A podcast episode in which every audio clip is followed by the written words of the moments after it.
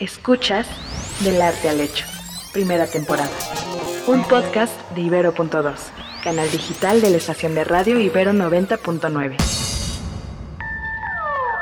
Hola, bienvenidos a Del Arte al Hecho un programa en el que a partir de una obra de arte analizamos un contexto histórico. Yo soy Valeria Sánchez Michel. Y yo soy Sara Gabriela Vaz. Y juntas queremos explicarte un momento histórico, platicarte sobre arte y cultura. Somos profesoras del Departamento de Arte de la Universidad Iberoamericana y en esta ocasión nos eh, traemos algo ahí entre manos que queremos compartir con ustedes. Seguramente en algún momento de la vida habrán dicho o pensado o experimentado en algún museo, híjole, esto no lo entiendo entiendo. Punto. Entender. O quizá han visto alguna forma de arte o han escuchado alguna forma de arte en donde digan, esto lo puede hacer mi hijo de cinco años. ¿Qué onda con eso, Valeria? Pues traía yo muchas ganas de platicar contigo, de estar aquí frente a los micrófonos y de compartir con quienes nos escuchan qué implica la experiencia sensible, qué es eso de la experiencia sensible, qué provoca el arte en nosotros. ¿Provoca algo el arte? ¿Por qué nos provoca el arte? ¿Qué arte nos provoca? Y bueno, nada más aquí porque estamos entre confianza, decirles que Sara, aparte de que es muy buena teórica, últimamente anda metida en temas de psicoanálisis. Y Sara, realmente pensando en este tema, me queda claro el por qué te interesa el psicoanálisis, el por qué de pronto no solamente es analizar las obras, pensar las obras, sino tratar de ver cómo en ellas hay memoria, hay recuerdos, a ver, aquí sí va a ser un desplazamiento absolutamente autobiográfico. Cuando me formé como historiadora del arte, recuerdo que me molestaba, así me molestaba muchísimo, darme cuenta de que algunos de mis compañeros, por ejemplo, le daban muchísimo peso simbólico en su interpretación de las obras a la vida, a los pasajes biográficos de los autores. Siempre me interesé en imágenes de las que la doctora Deborah Dorotinsky dice son feas, ¿no? Esas imágenes anónimas que a nadie le importan, que son antiguas, este, que no tienen firma, ¿no? Y yo decía, ¿qué pasa? Con todo mi corpus de imágenes que a mí me interesa y que no tienen la firma de nadie, que no puedo investigar a nadie y que no puedo decir qué quiso decir el pintor? Esa molestia, yo decía, bueno, tengo que entender por qué a mí me causa escosor pensar en una, en una voz autoral. En ese momento, cuando estudié psicología del arte, también me molestaba todo, porque decía, no puede ser que vayamos otra vez a caer a las interpretaciones psicoanalíticas de la salud mental de Van Gogh, y, o sea, de la tristeza. De la tristeza profunda que nos quiere transmitir. Y al mismo tiempo, cuando uno ve hay algo que a uno le mueve. Exactamente, yo decía, bueno, como historiadora del arte se supone que tengo que ser capaz de habérmelas con cualquier documento de cultura tenga firma o no, con cualquier producto cultural que independientemente de quién lo haya creado y qué pasaba en la psique de quien lo hubiera creado, eso se quedó y se quedó como una huella de algo, se quedó como información de algo. Y más allá de huella, ¿no? Porque pensando, por ejemplo, en el trabajo que hace el historiador, la historiadora, los historiadores, ¿no? Puros y rudos, que justamente parten de vestigios, nunca tendrán un hecho histórico enfrente. Siempre se construye a partir de, piedritas, como el cuento de Hansel y Gretel, ¿no? De, huellas. de indicios, de rastros. Nosotros, contrariamente a esa noción de la huella, que es incompleta, que es el signo de una ausencia, exacto, lo que tenemos como historiadores del arte es quizá eso, una obra de arte completa en sí, como unidad significante. Y creo que a partir de eso, corro el riesgo de ponerme muy teórica, ahí me bajan, a partir de eso lo que podemos construir desde múltiples perspectivas filosóficas, teóricas, históricas, psicoanalíticas, sociológicas, antropológicas, pues es infinito. Pero, a ver, ya me voy a bajar yo sola. Estaba hablando al principio de esta incomodidad, y traigo el término porque hablaste de psicoanálisis, incomodidad que produce estar frente a algo que no se entiende. Y la pregunta es, a ver, auditorio querido, ¿tenemos que entender la producción artística? ¿Qué piensas, Valeria? Yo pienso que siempre hay una intencionalidad. ¿no? O sea, quien produjo eso tuvo una intencionalidad. Pero también las obras de arte, si algo, algo me maravilla del fenómeno artístico, entendido este de amplia forma, es que no están ahí aisladas y solas, sino que necesitan de ese espectador, ¿no? Y que el espectador también puede apropiarse al momento que ve la obra de la experiencia. Y aquí lo que me encantaría es que quienes nos están escuchando, pues busquen aquellas piezas que les motivan, aquellas piezas que han traído ciertos y que piensen en por qué esa obra en particular a mí me trae un sentimiento. ¿Qué me hace recordar? ¿Qué me hace pensar? ¿Tú en cuál obra piensas? A ver, venga. A ver, ya, yo quería lanzarles dos provocaciones una muy divertida porque venía en una. es bien fácil que la encuentren en internet. No sé si tan fácil, porque mucha de la obra de Joan Miró, este pintor catalán de las primeras décadas del siglo XX, surrealista, bueno, cataloga como surrealista en algunos casos,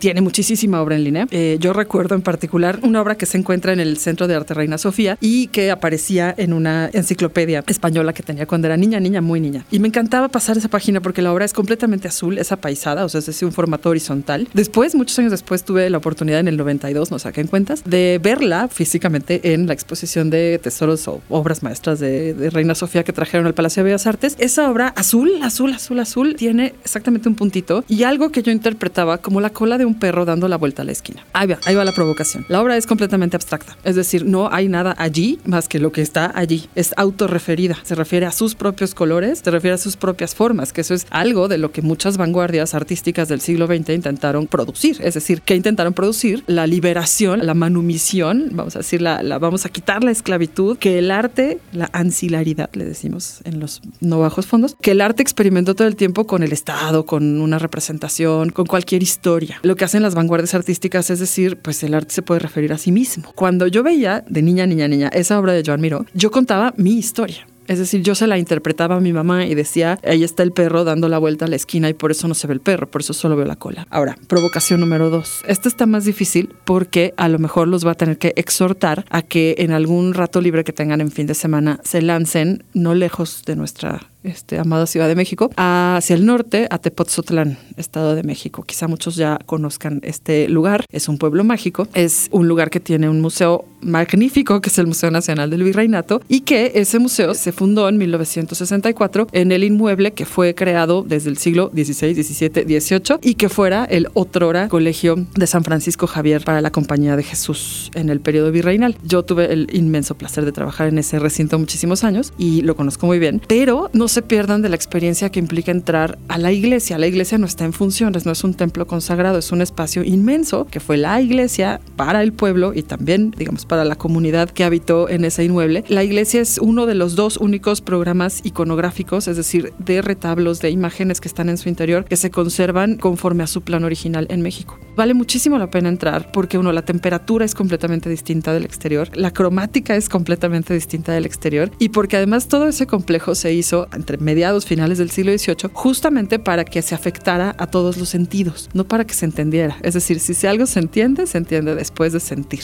Ya lancé mis provocaciones.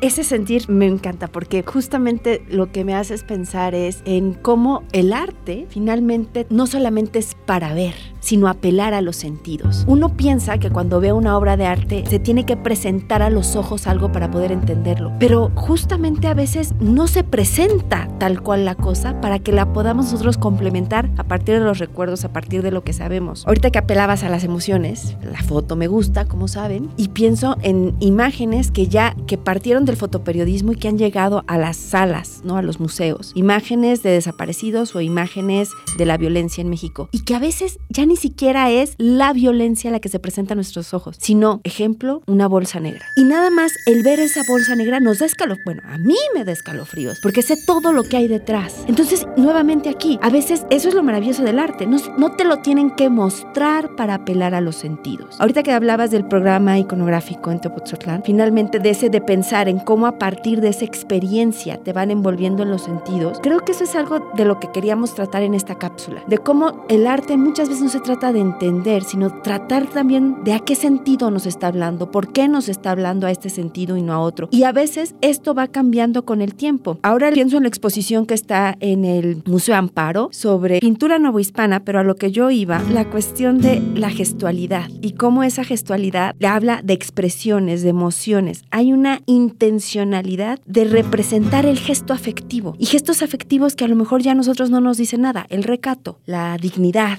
el decoro, la santidad. Entonces también el afecto ha ido cambiando con el tiempo y esto también me parece interesante, el cómo en el arte se resguardan formas de expresión y de sentir que van cambiando con el tiempo. Exactamente, los afectos son historizables eso es interesantísimo. Dando, por ejemplo, un, un curso que se llama Corrientes Historiográficas, justamente hablábamos de los, de los pequeños giros posteriores a los grandes giros, como el lingüístico, el antropológico, y ahora estos giros son justamente el afectivo, la, la emocionalidad, se historiza el miedo, este, se historiza la alegría, se historiza el amor, no sé, todas estas cosas que antes hubieran sido impensables, pero que también me parece que al momento de plantear la, la emocionalidad eh, en el arte o la percepción de lo artístico, pues esto tiene totalmente relación. ¿A qué me refiero? A que quizá nosotros pertenecimos a generaciones en donde no nos educaron para sentir, nos educaron para pensar, por lo menos a mí, ¿no? Nos educaron para entender, para razonar, para resolver. Yo pienso que también parte de estos giros y de estos movimientos que están interesándose más por los afectos, por los cuidados, tienen que ver con la manera en que ahora las generaciones nos están planteando que sentir es importante. Incluso, y esto, bueno, los remito ya los que quieran recomendación bibliográfica no sencilla, Ramón Shirau con X, Inteligencia Sintiente, no es para nada un libro este,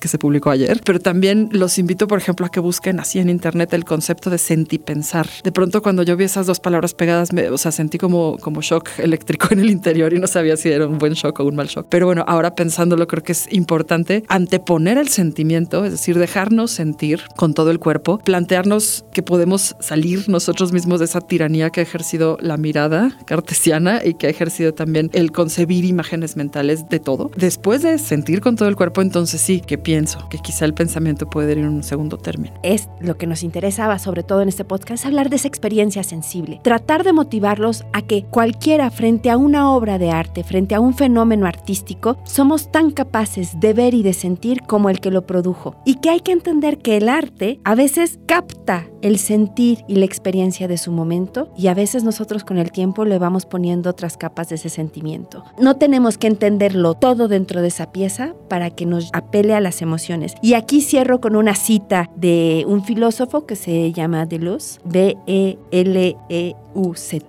quien ha reflexionado sobre las cuestiones del arte y dice, en arte y en pintura como en música, no se trata de reproducir o de inventar formas, sino de captar las fuerzas. Es por eso que ningún arte es figurativo. Y tú ponías el ejemplo del arte abstracto, pero él dice incluso ese arte figurativo que vemos, esos retratos, esos paisajes, pues no son solo paisajes y retratos, están captando el sentimiento de un momento, están captando la fuerza de un momento. La foto de la que yo hacía alusión sobre la violencia está captando el sentir y las ausencias y las problemáticas que vivimos hoy. Así que no se olviden de esto cuando por algún azar del destino tengan que estar frente a una obra, pieza, llámenle como quieran, artística o no artística, que vayan a un museo y digan no entiendo nada, que les presenten una instalación de arte contemporáneo y digan no entiendo nada. No pasa nada, no tienen que entender, sientan, dense la oportunidad de sentir. Y toda sensación es válida. Pues bueno, esto fue Del arte al hecho para Ibero 90.9. Muchas gracias por su atención. Escuchaste Del Arte al Hecho, primera temporada. Disponible en plataformas de audio y en el sitio ibero99.fm. STEM en México, ¿no? Que es estas áreas de ciencias, tecnología, ingeniería y matemáticas una organización sin fines de lucro que impulsa la educación en ciencias, tecnología, ingeniería y matemáticas, que a nivel mundial es la tendencia educativa más importante eh, para los, lo que le llaman los empleos del futuro. Me hizo, mejor dicho, orientar mi carrera hacia grupos en situación de vulnerabilidad. Inicialmente yo estaba muy convencido de que quería trabajar con población migrante, incluso me acerqué al PRAMI, al programa de asuntos migratorios, para ver de qué forma podía yo este, pues, comenzar a, a estudiar. También decidí llevarme ese proyecto social fuera de las aulas y hoy tener una asociación civil dedicada a apoyar a las personas. Escucha. Soy Ibero, mi nombre es Mariana Pérez Cabello. Soy Ibero, segunda temporada. Un podcast de Ibero.2, canal digital de la estación de radio Ibero 90.9.